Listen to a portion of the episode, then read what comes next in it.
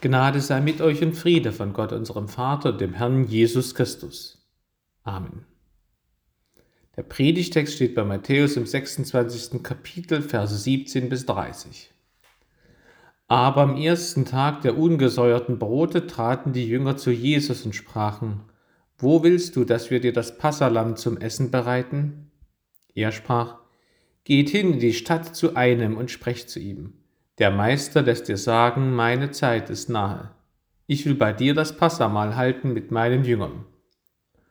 Und die Jünger taten, wie ihnen Jesus befohlen hatte, und bereiteten das Passalam.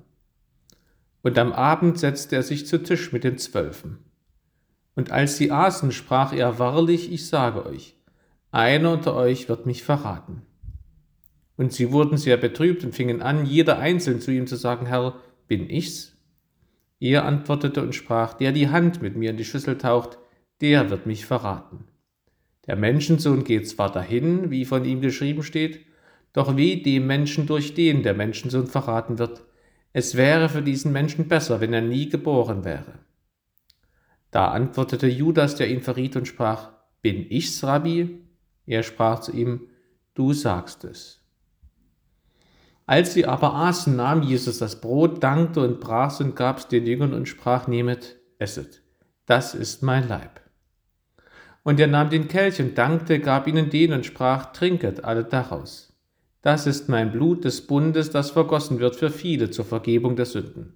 Ich sage euch, ich werde von nun an nicht mehr von diesem Gewächs des Weinstocks trinken, bis an den Tag, an dem ich aufs Neue davon trinken werde mit euch in meines Vaters Reich. Und als sie den Lobgesang gesungen hatten, gingen sie hinaus an den Ölberg. Der Herr segne an uns sein Wort. Amen. Liebe Gemeinde, zuerst lege ich die Verse einzeln aus, danach wende ich mich einigen Gedanken darin etwas näher zu. Vers 17 Jesus feiert als jüdischer Hausvater das Passa, wie im Alten Testament vorgeschrieben. Da er aber kein Haus hat, fragen die Jünger nach dem Ort der Feier. Der Pfarrer beim Abendmahl heutzutage ist der Hausvater an Jesu Stadt. Wann feierte Jesus das Abendmahl? In den vier Evangelien gibt es verschiedene Aussagen darüber. Einmal wird es in Bezug zum Rüsttag gestellt, also am Tag vor dem Passa, dann wieder am ersten Tag der ungesäuerten Brot, am ersten Tag des Passa. Auflösen lässt sich dieses Problem durch die Doppelbedeutung von Rüsttag. Der kann nämlich nicht nur den Tag der Vorbereitung auf das alljährliche Passa beschreiben, sondern auch den Vorbereitungstag auf das allwöchentlich stattfindende Fest des Sabbat. Also wäre der Rüsttag einfach der Wochentag Freitag, am Donnerstagabend beginnend. Es gibt auch die Möglichkeit, dass die Führung von zwei verschiedenen Kalendern eine Rolle spielt. Die Pharisäer feierten das Passa am 13. Nisan, die Sadduzäer am 14. Welcher der beiden Daten im jüdischen Kalender es war, ist unklar. Allerdings ist sich die Forschung einig, dass der Gründonnerstag der 6. April im Jahr 30 war. 18. Eine Prophezeiung geht in Erfüllung. Ein wahrscheinlich wildfremder Mann stellt freiwillig einen gut ausgestatteten Raum für die Passafeier zur Verfügung. Zugleich drücken Jesu Worte Souveränität aus. Alle Dinge stehen ihm zu Gebote. Das klingt wie beim Einzug in Jerusalem zu Palmarum, wo Jesus ganz ähnlich den Esel beschaffen lässt. Meine Zeit ist nahe. Das erinnert an die Stunde im Johannesevangelium. Souverän ist Jesus auch hier. Er wird in den nächsten Stunden nicht überrascht werden von Verrat und Verleugnung, Folter und Bosheit. Er weiß es im Voraus und geht diesen furchtbar qualvollen Weg bewusst und mit Absicht. Dieses Vorauswissen macht es Jesus keinesfalls leichter, sondern schwerer. 19. Jesu Jünger machen, was Jesus sagt. Sie sind uns darin ein Vorbild. 20. Am Abend ist etwa 18 Uhr weil da der neue Tag anbricht nach jüdischer Berechnung. Wörtlich heißt es, Jesus legte sich zu Tisch. Diese Position ist den, den freien Männern vorbehalten und sollte an die Freiheit von der ägyptischen Sklaverei erinnern. Und sie zeigte an, dass man in der Lage ist, sich bedienen zu lassen. Frauen, Kinder und Sklaven aßen im Sitzen oder Stehen. Mit den Zwölfen, also geschlossene Gesellschaft. Es geht hier nicht um eine Armenspeisung oder um das seelsorgerliche Essen im Haus des Zachäus. Nein, hier ist der innerste Zirkel der Jesus-Nachfolger versammelt. So ist auch unser heiliges Abendmahl kein Agape-Mahl mit allen Menschen, sondern eine Speisung exklusiv für Christen. Das Inklusive dabei ist, dass jeder Mensch Christ werden kann. 21. Souverän kündigt Jesus seinen Verrat an. Wörtlich heißt es, überantworten oder ausliefern statt verraten. 22. Die zwölf Apostel fühlen sich alle geistlich den Puls. Bin ich dazu fähig, Jesus ans Messer zu liefern? Die Apostel sind so erweckt, dass sie das nicht überheblicherweise von vornherein für sich selbst ausschließen. 23. Wörtlich ist es Vergangenheitsform der, der mit mir die Hand in die Schüssel tauchte. Damit ist ausgeschlossen, dass ein Jünger nach dieser Ansage durch Jesus bewusst die Hand in die Schüssel taucht oder es bewusst nicht tut. 24. Gottes Vorherwissen ist keine Vorherfestlegung. Der Sünder ist für seine Sünde selbst verantwortlich. An anderer Stelle sagt Jesus im Lukas-Evangelium, es ist unmöglich, dass keine Verführungen kommen, aber weh dem, durch den sie kommen.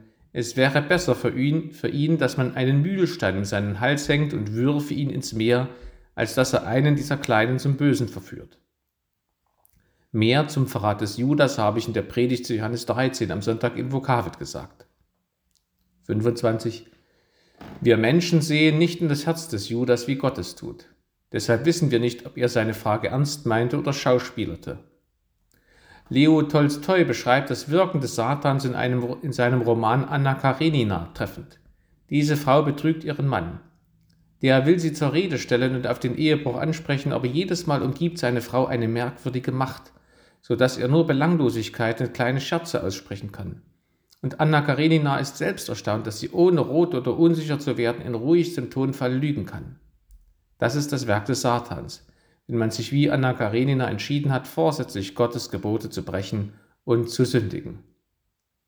Auffällig ist auf jeden Fall, dass Judas den Jesus nicht Herr nennt wie die anderen Jünger, sondern nur Rabbi, das heißt jüdischer Lehrer des Gesetzes. 26. Die Passafeier wurde nach einer festen Ordnung gefeiert. Ordnung heißt hebräisch Seder. Deshalb wird das Passafestessen auch Sedermahl genannt. In dieser Ordnung musste viermal ein Becher Wein, gemischt mit Wasser, getrunken werden. Der Hausvater sprach mehrmals einen Segen. Nach dem Segen über dem ersten Becher wurde der ausgetrunken.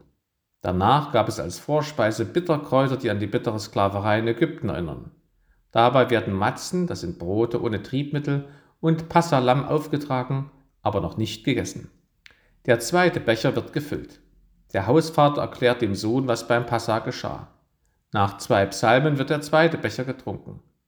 Dann segnet der Hausvater das Brot und alle essen. Nach dem Hauptgang gibt es einen speziellen Segensbecher, den dritten Becher mit Wein. Mit einem vierten Becher Wein und den restlichen Psalmen aus der Gruppe der Lobpsalmen schließt die Feier noch vor Mitternacht. Als sie also die Vorspeise aßen, erklärte Jesus seinen Jüngern noch einmal den alten Bund, das Alte Testament. Danach segnete Jesus die Hauptspeise, das Matzenbrot, und stiftete damit den neuen Bund, das Neue Testament. Deswegen essen wir beim Abendmahl auch Hostien ohne Triebmittel und kein normales Brot. Und wie das ungesäuerte Brot daran erinnert, dass die Juden stets abmarschbereit sein sollten, wenn Gott ruft, so soll uns auch die Hostie daran erinnern, dass wir hier keine bleibende Stadt haben, sondern die zukünftige suchen, dass unsere Staatsbürgerschaft im Himmel ist. Das ist mein Leib. Wie die Hostie Jesu Körper werden kann, wissen wir nicht. Aber Jesus sagt es. Also ist es so. Es ist auch klar, Jesus schneidet sich nicht ein Stück Fleisch aus seinem Arm, sondern bezieht sich auf die Matze. Denkt an eine andere Stelle, wo Jesus davon redet, dass etwas ist und nicht nur bedeutet, nämlich wer den Willen tut meines Vaters im Himmel, der ist mir Bruder und Schwester und Mutter. Die, die Gottes Willen tun, symbolisieren nicht Jesu Familie, sondern sie sind es. So ist auch hier die Hostie der Körper von Jesus und symbolisiert ihn nicht nur. 27. Nach dem Hauptgang, nach dem Abendmahl nahm Jesus den dritten Becher, den Segensbecher, und segnete ihn und fährt fort in der Stiftung des Neuen Testaments. Deswegen gibt es beim Abendmahl nur Wein. Besonders dabei ist, dass Jesus seinen Becher kreisen lässt und alle daraus trinken lässt, obwohl jeder Gast seinen eigenen gefüllten Weinbecher vor sich stehen hatte. Deswegen ist der sogenannte Gemeinschaftskelch so wichtig in der Kirche. Es gibt schon seit Jahrzehnten in Nordeuropa und den USA die Tendenz, aus hygienischen Gründen den Gemeinschaftskelch Jesu Christi abzulehnen und für jeden Abendmahlsempfänger einen eigenen Kelch zur Verfügung zu stellen. Das ist jedoch nicht einsetzungsgemäß, Es entspricht nicht der Einsetzung des Abendmahls durch Jesus Christus. Und es ist klar motiviert durch ein überindividualistisches, unbiblisches Verständnis des Abendmahls. Deswegen erinnert Paulus an die Gemeinschaftskelch, wenn er schreibt an die Korinther, der Kelch des Segens, den wir segnen, ist ja nicht die Gemeinschaft des Blutes Christi. Ihr könnt nicht zugleich den Kelch des Herrn trinken und den Kelch der Dämonen. 28. Wie das Blut des Lammes in Ägypten beim ersten Passa die Juden vor dem Tod verschonte, so verschont das Blut des neuen Passalammes, des Lammes Gottes Jesus Christus, die Menschen vor dem ewigen Tod, wenn sie es im Glauben empfangen. Warum überhaupt Blut? Das Neue Testament erklärt, ein Testament tritt erst in Kraft mit dem Tode. Es ist niemals in Kraft, solange der noch lebt, der es gemacht hat. Daher wurde auch der erste Bund nicht ohne Blut gestiftet. Denn als Mose alle Gebote gemäß dem Gesetz allem Volk gesagt hatte, nahm er das Blut von Kälbern und Böcken mit Wasser und Scharlachwolle und Üsop und besprengte das Buch und alles Volk und sprach, das ist das Blut des Bundes, den Gott euch geboten hat. Jesus ist das Wort Gottes. In ihm sind das Buch, also das Wort Gottes, und das Blut, die im Alten Testament noch getrennt waren, vereinigt. Es fällt auf, dass nirgendwo das ursprüngliche Passalam erwähnt wird, weder dass Jesus es segnet noch dass es gegessen wird. Der innere Grund dafür ist, dass eben Jesus das neue Passalam ist, das Passalam Gottes. Er wird gegessen. In unserem Bericht erfahren wir nur von Brot und Wein. Das erinnert auch daran, dass Jesus Christus der wahre Hohepriester ist, höher noch stehend als Aaron, der erste Hohepriester des Alten Testamentes. Denn Brot und Wein erinnern an den König und Priester Melchisedek von Jerusalem. Über ihn heißt es in der Bibel, aber Melchisedek, der König von Salem, trug Brot und Wein heraus und er war ein Priester Gottes des Höchsten und segnete ihn und sprach, gesegnet seist du, Abram, vom höchsten Gott, der Himmel und Erde geschaffen hat. Und gelobt sei Gott, der Höchste, der deine Feinde in deine Hand gegeben hat. Und Abram gab ihm den Zehnten von allem. Das bestätigt das Neue Testament im Brief an die Hebräer. So hat auch Christus sich nicht selbst die Ehre beigelegt, hoher Priester zu werden, sondern der, der zu ihm gesagt hat, du bist mein Sohn, heute habe ich dich gezeugt. Wie er auch an anderer Stelle spricht, du bist Priester in Ewigkeit nach der Ordnung Melchisedeks. So vereint auch Jesus Christus in sich Königtum und Priesteramt, vorgeschattet von Melchisedek. Das ist auch ein Hinweis darauf, dass Jesus Christus der wahre Hohepriester nicht nur für die Juden ist, sondern für alle Menschen. Denn Melchisedek segnete den Abraham, bevor Gott einen Bund mit ihm schloss und noch weit vor dem Bund am Sinai, dem Alten Testament. 29. Gewächs des Weinstocks ist Wein, nicht Saft. Ein Ausleger stellte fest, dass in diesem Vers zusammengefasst wird, was Jesus Christus seinen Jüngern schenkt. Ich mit euch in meines Vaters Reich. Zugleich ist damit das Wirken Jesu Christi unter seinen Jüngern vor seinem Tod abgeschlossen. Von nun an werden die Jünger Zeugen sein, wie passiv Jesus an sich handeln lässt und er doch ganz aktiv dadurch viele Verheißungen Gottes erfüllt. 30. Hier wird der oben genannte Abschluss der Passamahlzeit berichtet mit den abschließenden Lobpsalmen. Liebe Gemeinde, ich möchte in diesem Jahr das Abendmahl betrachten unter dem Aspekt der Zeit und meine Betrachtung so zusammenfassen. Das Abendmahl enthebt uns der Zeit. Erstens, dankbar erinnern wir uns des Opfertodes Jesu Christi. Freudig lassen wir uns zweitens Jesu Christi Gegenwart schmecken. Und drittens, hoffnungsvoll steigert sich durch diesen Vorgeschmack unser Appetit auf das Reich Gottes. Erstens, das heilige Abendmahl ist auch ein Erinnerungsmahl.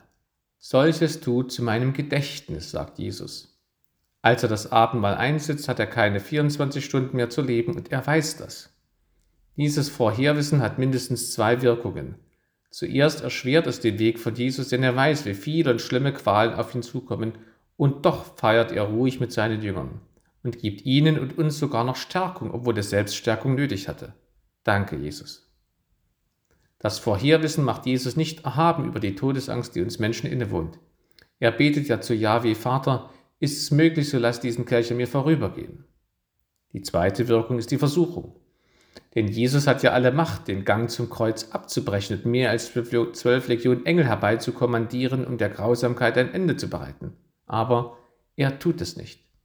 Wie ein Schaf, das zur Schlachtbank geführt wird, so läuft Jesus in sein Verderben und in unsere Rettung. Danke, Jesus. Daran denken wir heute zurück. Zweitens, freudig lassen wir uns aber auch Jesu Christi Gegenwart schmecken. Jesus hat nicht nur seinen Apostel damals gestärkt, sondern auch uns heute. Und nicht nur mit Worten. Dazu haben wir die ganze Bibel. Nein, ganz körperlich stärkt er uns. Verstehen kann man das nicht, aber genießen kann man es. Wer auf das heilige Abendmahl verzichtet, verzichtet auf Hoffnung. Der verzichtet auf Freude, der verzichtet auf Sättigung und damit auf Zufriedenheit. Es ist göttlich genial, dass Jesus Christus uns durch das heilige Abendmahl aus dem Gefängnis der Zeit reißt und uns mit ihm am Tisch versammelt vor seiner Kreuzigung. Und zugleich uns vorausschickend einen Anteil und eine Vorahnung gibt, wie es sein wird, mit ihm in seines Vaters Reich zu essen. Dadurch wird auch klar, dass die Freude des heiligen Abendmahles kein Witz ist oder Spaß, sondern Freude, die ihm Leide trägt. Freude, die ich selbst dann haben kann, wenn mein Ehepartner mich verlassen hat. Freude, die mir niemand wegnehmen kann, auch wenn man mir die Grundrechte wegnimmt. Freude, die ich in mich aufnehme, auch wenn es in mir finster ist. Das ist so wunderbar, so übermenschlich und so unerklärlich, dass wir darüber nur freudig staunen können und es kindlich genießen können. Über das Wunderbare an Jesus Christus spricht auch der Bestsellerautor Jordan Peterson.